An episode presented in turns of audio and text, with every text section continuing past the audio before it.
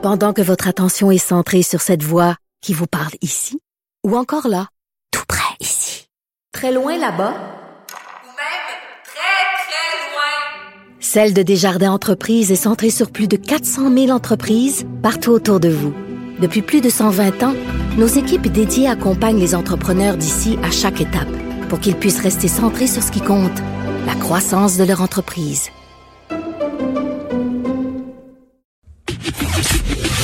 Le, commentaire de Varda Etienne, une vision pas comme les autres. Varda, bonjour. Bonjour Geneviève. Écoute, euh, c'est triste aujourd'hui. On Oui, est en deuil. Oui, vraiment. Et le deuil, euh, le deuil a commencé euh, le week-end dernier hein, suite à l'annonce du décès du très très très talentueux euh, acteur Chadwick Boseman, 43 ans, un acteur afro-américain qui, euh, bon, s'est fait connaître au fil des années parce qu'il a quand même tenu des rôles importants. Comme je sais pas si tu as vu le film 42 où il tenait le rôle de Jackie Robinson. Moi, celui qui m'a beaucoup beaucoup plu, c'est lorsqu'il a interprété le rôle de James Brown dans le film Get On Up que j'ai d'ailleurs regardé à nouveau ce week-end. Ouais. Et Chadwick Boseman a succombé au cancer à l'âge de 43 ans, cancer du côlon. Ce qui, euh, ce qui m'a, ce qui m'a touché et qui m'a surtout très étonné, c'est que personne du grand public n'était n'était euh, au courant de ça. Chadwick Boseman a gardé son état de santé privé, qui est tout à son honneur d'ailleurs, parce que la majorité des stars internationales, tu sais, dès qu'ils ont quelque chose, il y a une grossesse, il y a, une fausse couche, leur date d'ovulation, écoute, tout ça est publié sur les réseaux sociaux. Et il a eu son diagnostic en 2016, donc pendant quatre ans, il n'en a jamais parlé et personne de son entourage non plus, pas les médecins, pas ses amis, pas sa femme, tout le monde s'est fermé la boîte et c'est je trouve ça admirable. Je trouve ça admirable parce que bon, ceux qui ceux encore qui, qui ne qui n'ont pas vu les films que ce soit euh, 42 ou euh, Get On Up de, de, euh, la biographie de James Brown, ce qui a propulsé euh, Chadwick Boseman dans le dans, au titre de star international, c'est son rôle de King T'Challa dans le film Wakanda. Alors Wakanda, qui est un film qui a récolté 1,3 milliard de dollars, donc c'est clairement un succès planétaire avec un budget de 200 millions. Et la distribution, à 95% de la distribution de Wakanda, ce sont des blacks. Le réalisateur est un black, Ryan Coogler, et euh, je me rappelle à l'époque, ça a beaucoup fait parler parce que que ce soit les gens de la communauté black, dont moi je fais partie clairement, et d'autres personnes se disaient oui, mais tu sais, ça c'est l'univers cinématographique de Marvel dont moi je ne suis pas fan, et je me permets aussi de te dire, Geneviève, que j'ai regardé le film pour la première fois hier parce que ABC a fait un spécial en hommage à Chadwick Boseman, et ils ont présenté le film Wakanda. Ensuite, Mais moi, je plaide coupable là aussi, je l'ai pas vu. Je veux dire, comme je l'ai dit, moi, je suis pas une fan. Je suis pas une fan des Marvel Comics. Pas du tout, je l'ai jamais été. Mais, je dois t'avouer, et sans être têteuse, là, parce que le gars, il est mort, puis je fais tout d'un coup, je m'intéresse à lui. Moi, je me suis toujours intéressée à, à Chadwick Boseman parce que il y a des années que j'avais reconnu qu'il avait un talent in- in- incroyable. Mais, je peux comprendre, je peux comprendre que le sentiment de fierté que les Blacks ont éprouvé en regardant ce film-là. De un, là, pour une des rares fois, les Blacks ne sont pas seulement relégués à des films, à, à des rôles de soit de gangsters, soit de bonnes à tout faire, ou, sont pas comme le numéro 7420 de figurant dans un film par rapport. Ou le premier à mourir. Ou- Merci. J'avais oublié ça. Excuse-moi, mais c'est souvent ça. Eh, T'as t'as absolument raison. Non, là, c'était une distribution 95% black. Tu les gens qui, tiennent, qui, qui, qui tenaient un rôle avaient des rôles importants. Tout le monde parlait, tout le monde avait le même temps. Et King T'Challa, interprété par Chadwick Boseman était vraiment de toute beauté. Tu y croyais. Et je te parlais, je te parlais de sentiment de fierté parce que moi, j'avais l'impression, tu sais, qu'on retournait, tous les blacks proviennent d'Afrique, clairement, là, de différents pays de l'Afrique, mais on voyait l'importance, tu sais, de, de, de l'importance de notre culture. Tu sais, que moi, je me suis tellement retrouvée là-dedans et ça m'a ému aux larmes parce que je me disais, oui, on est un peuple fort et, et, et ça revenait encore. Et là, je me parlais avec la, la cause, la, cause du Black Lives Matter, parce que tu sais, des gens trouvent que ouais, ouais, c'est trop, puis on en parle trop, puis que là, tout d'un coup, les Noirs revendiquent comme un paquet de droite, qu'on n'a pas se calmer. Mais calmez-vous, là, vous allez toujours bien pas prendre votre place. Wow. Sur- oui, surtout après 400 ans d'esclavage, c'est la moindre des choses. On peut se fermer la gueule, arrêter de nous plaindre, on s'entend là-dessus. Mais, tu sais, la distribution était, était extraordinaire. Il y avait des, des acteurs de, de, de, de, de- de réputation, pas, pas de réputation, mais de, de, de, de statut international. Tu sais, il y avait Angela Bassett qui, qui était aussi dans le film. Et on a aussi rencontré, on a découvert de nouveaux talents que je ne connaissais pas, moi. Donc, ce film-là, qui a été quand même sept fois en nomination aux, Oscars, a remporté trois Oscars. Bon, il- clairement, malheureusement, Chadwick Boseman a pas remporté le titre du euh, le prix du, du meilleur acteur, mais au-delà d'être un acteur extraordinaire, c'était aussi un humain extraordinaire. C'est quelqu'un qui, malgré le fait qu'il est, qu'il été reconnu là, au niveau international, qu'il était, était devenu une star internationale, un homme très discret. On en savait peu sur sa vie privée. Il était très impliqué pour la cause des Noirs, mais encore plus très impliqué auprès des enfants malades.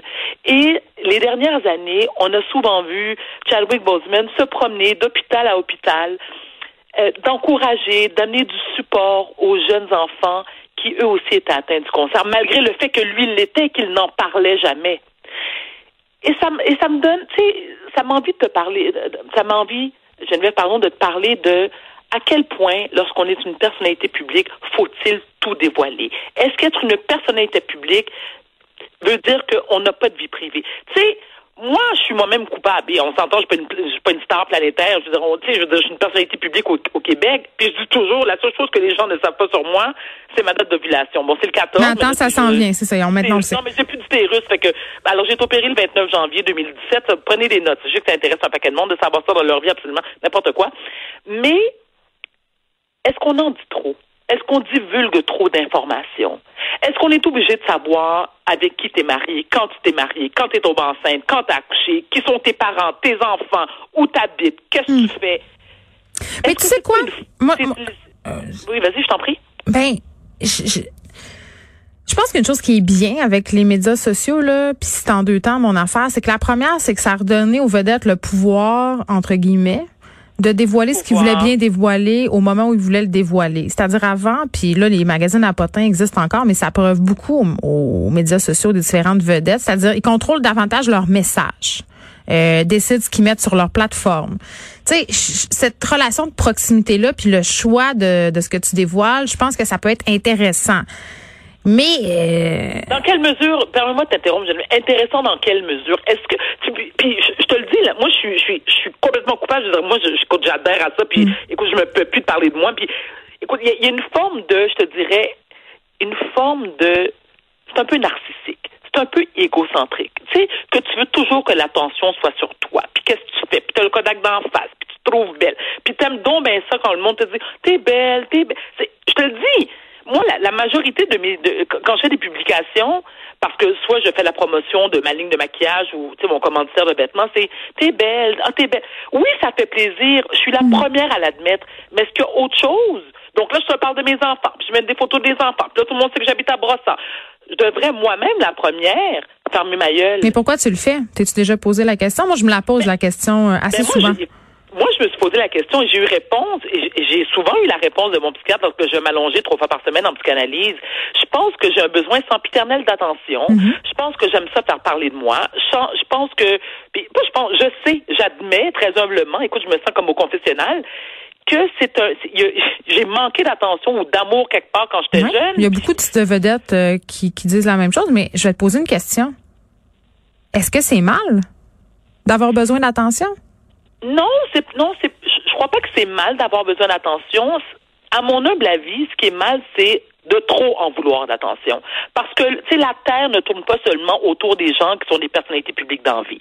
Tu comprends? Pourquoi moi, ma vie serait plus intéressante que ma voisine, qui est, elle, une personne qui ne l'est pas publique et qui peut avoir réalisé de grandes choses dans sa vie et qui pourrait m'en parler ou parler au reste de la planète et que ça pourrait être intéressant. Oui, mais c'est le diable qui mange sa propre queue, Varda. Tu sais, dans le sens où non, c'est pas plus intéressant euh, ta voisine que toi. euh, puis les vedettes, c'est pas nécessairement des êtres exceptionnels euh, qui vivent en dehors du monde, puis qui ont des réalités euh, qui sont différentes de la plupart des gens. Sauf que force est d'admettre que les gens sont intéressés, ils veulent avoir des informations privées et intimes, avoir l'impression d'avoir un accès privilégié. Ben écoute, ça date pas d'hier. Là, Versailles, Versailles était fait pour que le peuple puisse avoir accès aux rois, aux reines, les voir chier dans des seaux. Je veux dire, c'est pas nous qui avons inventé ça. Instagram, c'est juste une autre Oui. façon. OK, je, suis d'accord, Geneviève, mais moi, tu sais, je suis quelqu'un qui aime regarder les images. Et je te cacherai pas que des fois, il y a des petits potins, je fais Ah, ouais, oh. Mais ensuite, tu sais, j'inverse les roues, puis je me dis à quel point moi j'accepterais que les gens s'immiscent dans ma vie privée? Puis tu parlais tantôt de contrôle de l'image, puis contrôle de l'information, je veux bien. Mais je pense que les personnalités publiques, nous sommes coupables dont la façon la perception que les gens ont de nous. C'est- c'est- on, on a, on a le pouvoir de filtrer l'information. Puis je pense que des fois, trop, c'est comme pas assez.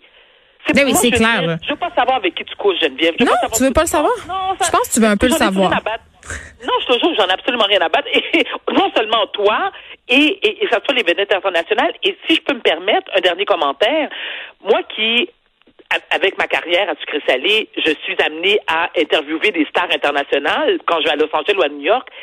Ce qui revient neuf fois sur dix, c'est qu'ils nous disent les journalistes québécois ne posent jamais des questions sur leur vie privée, ils vont jamais trop loin.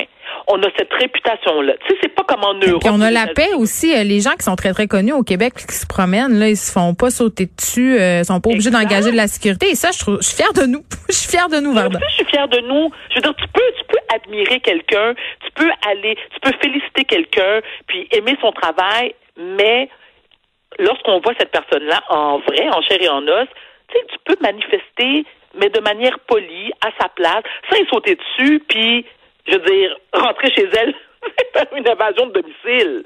Ouais. Il y a une question de respect. Mais ce que je veux dire, en terminant, c'est que les artistes sont autant, sinon plus coupables, de divulguer autant d'informations sur leur vie que les gérants d'estrade puis les, les, les, les matantes, les commerces du village qui veulent savoir. Mais tout ça Parce se nourrit, que- faut que c'est ta vie clair. soit plate en salle. C'est pour que tu puisses, tu sais, puis j'ai rien contre les magazines à potins, là, ni, ni les sites internet à potins, mais Hmm. faut vraiment que ta vie soit plate quand tu passes beaucoup de temps là-dessus. Mon Bon. Varda, faut qu'on se laisse parce que je vois que Marie-Lou vient de publier une nouvelle story et il faut absolument que j'aille voir. C'est plus fort que moi. On se retrouve demain. À demain!